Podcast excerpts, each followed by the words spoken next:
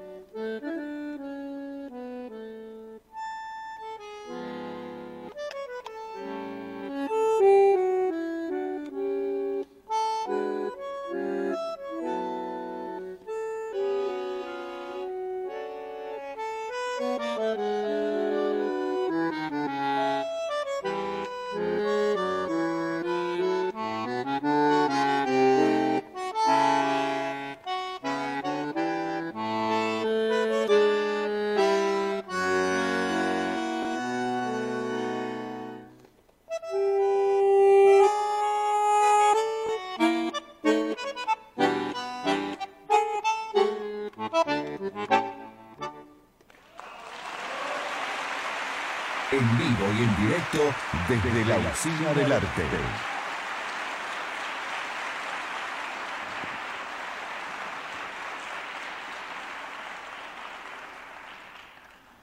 Muchas gracias, buenas noches y bienvenidos a, a este momento. Tres motivos tengo para hacer lo que hago y en principio es el placer de tocar música, Segunda, el placer de tocar esta música. Y tercero, el placer de tocar esta música con mis amigos. Convoco a Armando de la Vega en la guitarra.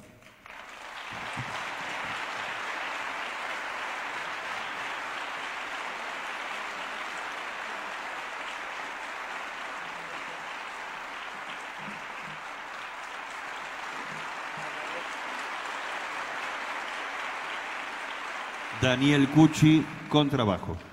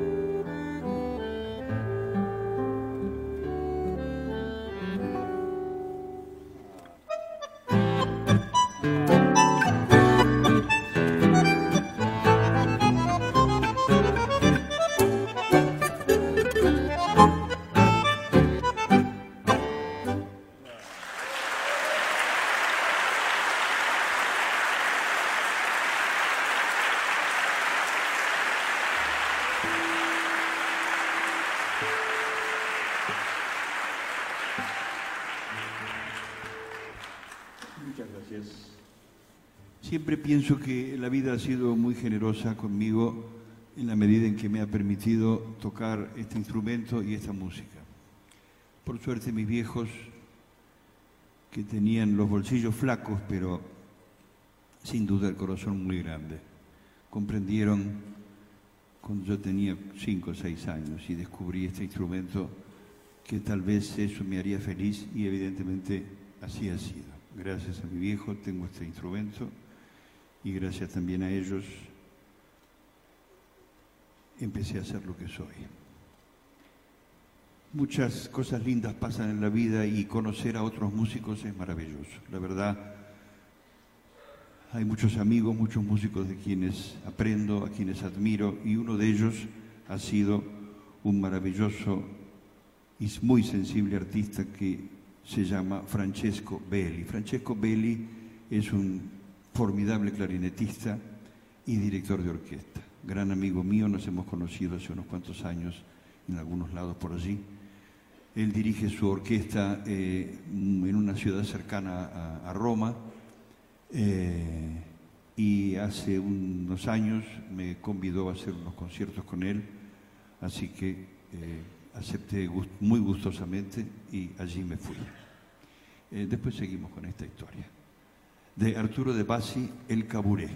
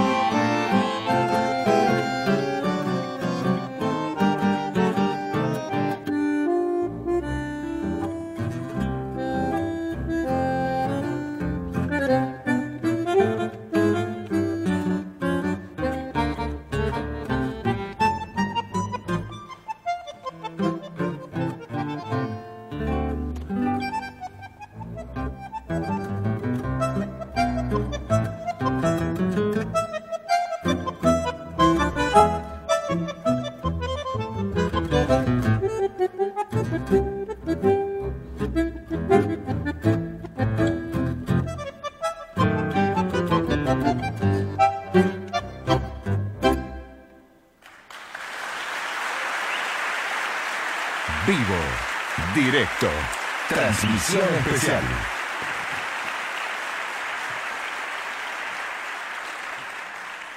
Muchas gracias. Habrán notado que este arreglo o esta versión verdaderamente es simple o tiende a lo simple, como deberían ser todas las cosas, yo creo.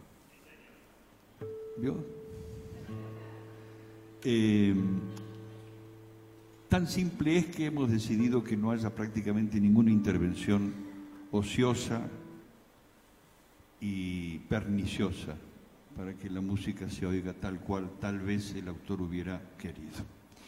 Pero eh, contradiciendo todo esto que estoy diciendo, vamos a tocar un fragmento de esta música con algunas, algunas variantes, eso que los músicos solemos llamar el arreglo.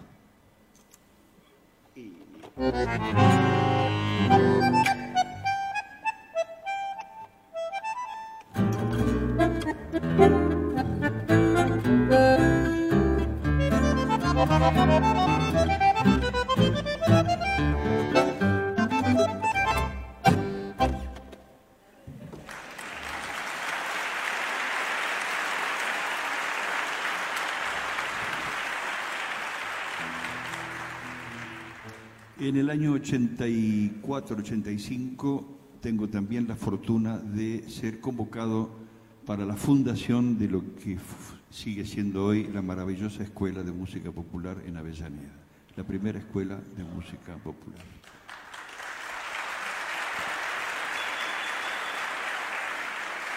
De esos años tengo un recuerdo maravilloso, recuerdos maravillosos porque bueno, hubo que fundar prácticamente desde cero, no había contenidos, no había programas, no se sabía cómo enseñar, si es que se puede enseñar la música popular.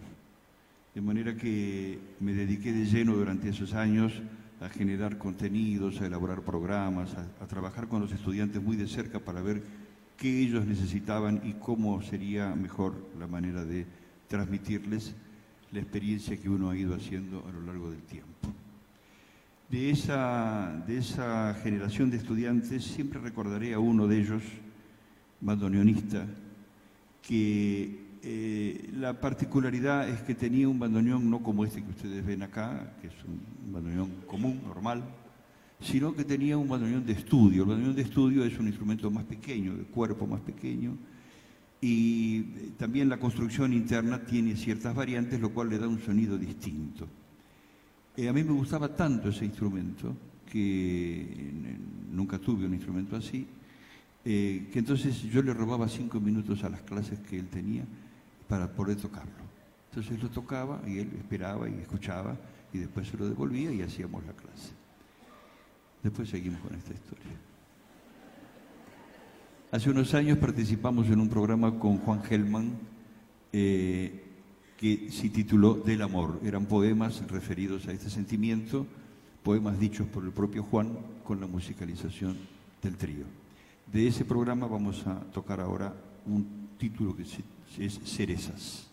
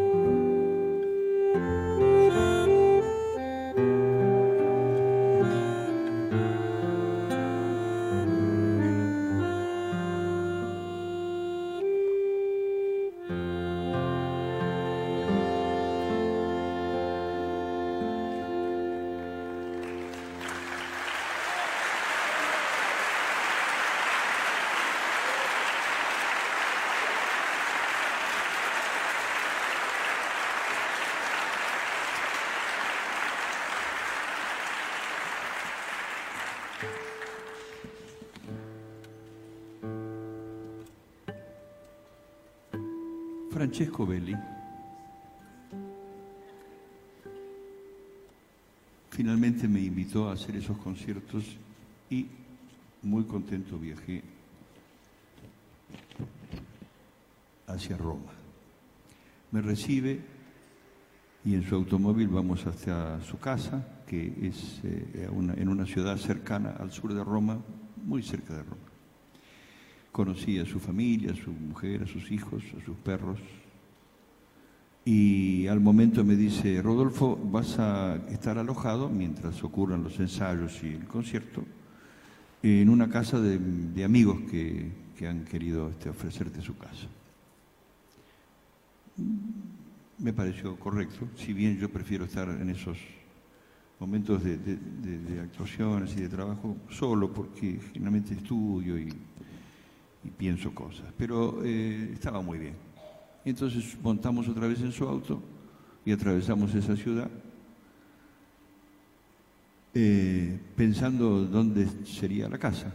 Finalmente la ciudad fue quedando atrás, nos internamos en, una especie de pequeños poblados, callejuelas muy antiguas, algunas montañas, luego algunas llanuras y finalmente un bosque. Y penetramos en el bosque. Y ahí estaba la casa. Y me dijo, espero que estés cómodo. Yo no sabía qué decirle. Eh, me sorprendió. La casa tenía como 30 habitaciones, como siete baños, como tres cocinas, como cuatro jardines, enfrente a un lago. Y lo curioso es que no había nadie, estaba yo solo. Esto me sorprendió y me inquietó incluso.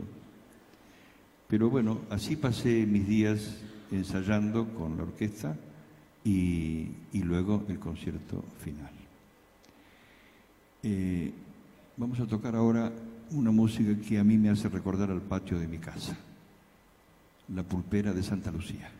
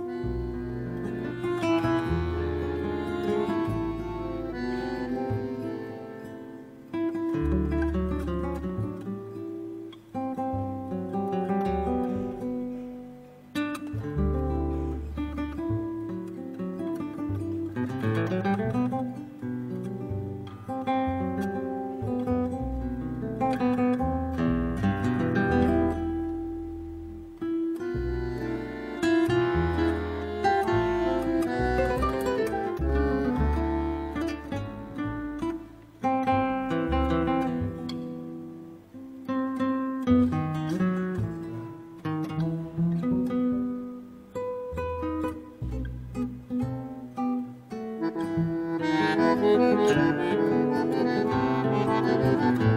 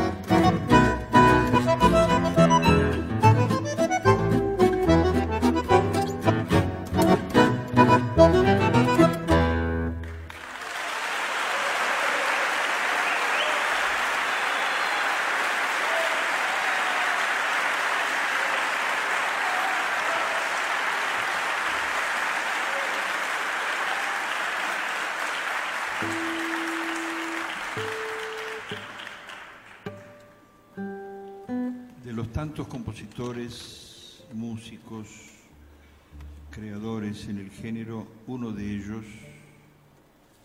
me verdaderamente aca- acapara mi atención y, me- y me- y mi emoción. Enrique Delfino. Enrique Delfino compone una melodía que él titula Milonguita y que queremos entregar para ustedes.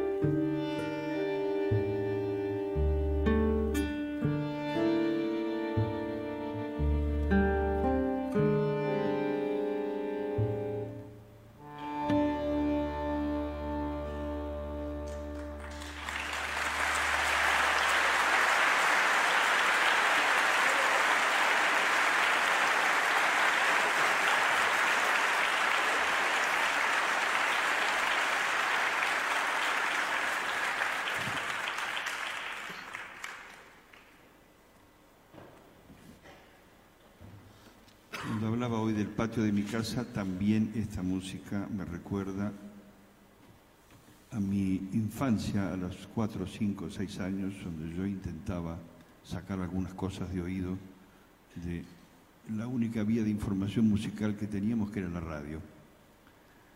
Eh, yo escuchaba esas músicas e intentaba así de manera salvaje tocarlas. Y los vecinos venían y a veces escuchaban.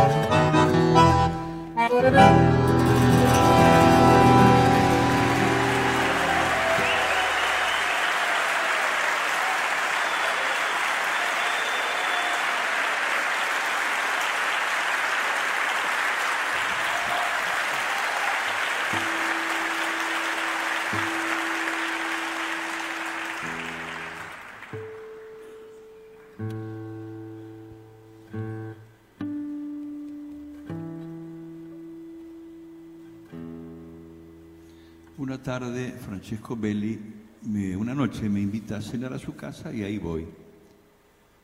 Y luego de la cena saca su clarinete y empieza a tocar algunas viejas tarantelas, algunas viejas canzonetas napolitanas bellísimas, la verdad, muy bellas. Una de ellas me pegó fuerte en la emoción. Y entonces, terminada la reunión, le dije, Francesco, ¿me puedo llevar la partitura para mi casa del lago donde estaba alojado, para estudiarlo un poco y tocarla. Así como no, me dijo y me la llevé. Me puse a tocar esa música, me encantaba y la repetía y la repetía. Me acuerdo que estaba la ventana abierta, era verano, los patos andaban por el lago, algún pájaro por ahí nocturno, y yo tocando esa música maravillosa. Hasta que dije, bueno, ahora a dormir porque mañana a la mañana tenemos ensayo con la orquesta antes de los conciertos. Y me, fui me, acosté. Pero no pude dormir. Esa melodía volvía y volvía. Y yo me daba vueltas en la cama, me tapaba la, la cabeza con la almohada pensando que así no vendría esa música y volvía. Decidí levantarme, me hice unos mates y seguí tocando. Y sin darme cuenta hice un arreglo para la orquesta y a las 8 de la mañana llegó Francesco para buscarme al ensayo. Me dijo, ¿qué tal? ¿Dormiste bien? Sí, le dije, claro. ¿Qué podía decirle? Pero contento eh, con esa música, llegamos al ensayo y sin decirle nada como sorpresa, después que ensayamos todo el programa, le dije, mira Francesco, quiero que toquemos este, este arreglo que hice para, para la orquesta. Miró, se dio cuenta y me dijo, ah, tú eres incorregible. Quizás tengas razón. Y tocamos esa música y disfrutamos mucho y fue maravilloso. Pasando a otra, a otra cuestión, quiero comentarles que de tantas cosas que fui aprendiendo en mi vida, quizás una de las más importantes, sin duda, ha sido quizá eh, lo que Aníbal Troilo nos ha dejado, por lo menos a mí, como una revelación, que es el sentido de la economía musical. Aquello de que una música no es buena porque tenga mucho, sino porque precisa poco.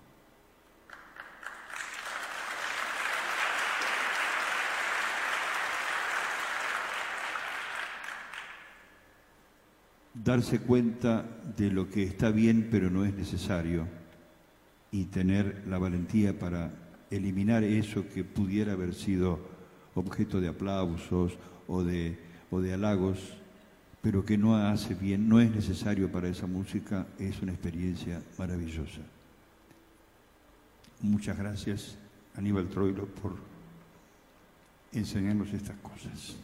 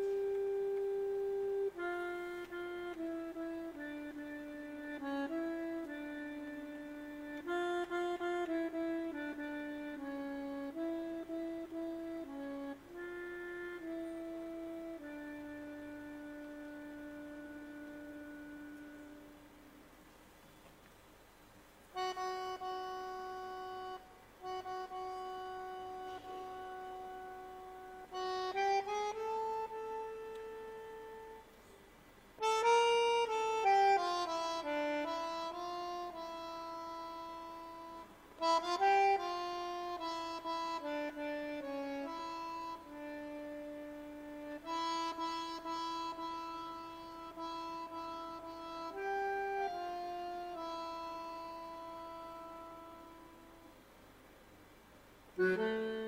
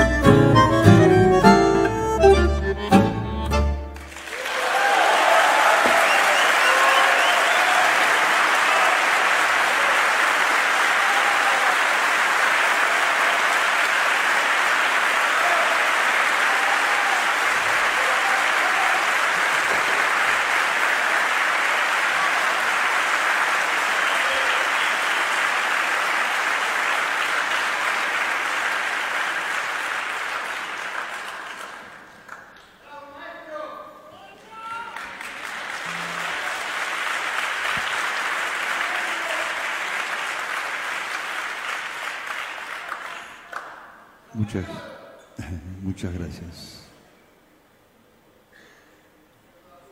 Tengan en cuenta que si no haría esto, no sabría qué hacer.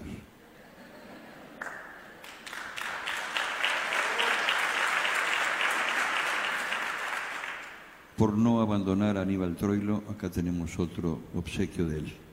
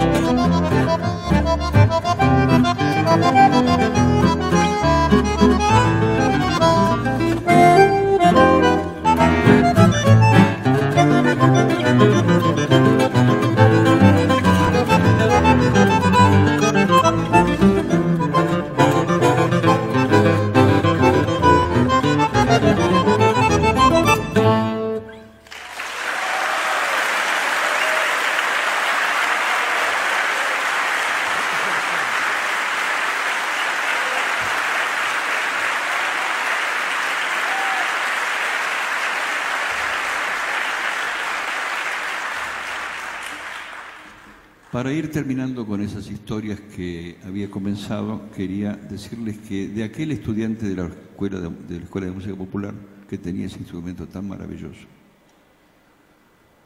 eh, apareció un día por casa y me dijo, maestro, quiero regalarle este instrumento porque yo no voy a tocar más el bandoneón y sé que a usted le gustaba, así que me lo regaló. Y lo traje.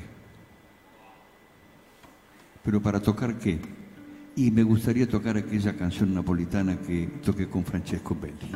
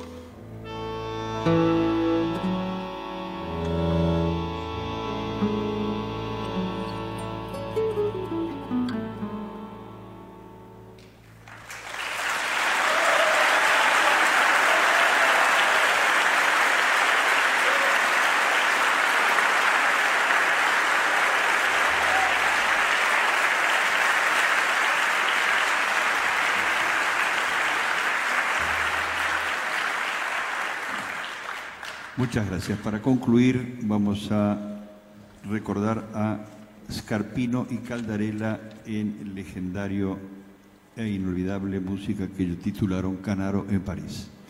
Pero antes quiero comentarles que eh, estoy infinitamente agradecido a mis compañeros porque sin ellos esta música sin duda no sería posible hoy. Armando de la Vega, muchas gracias.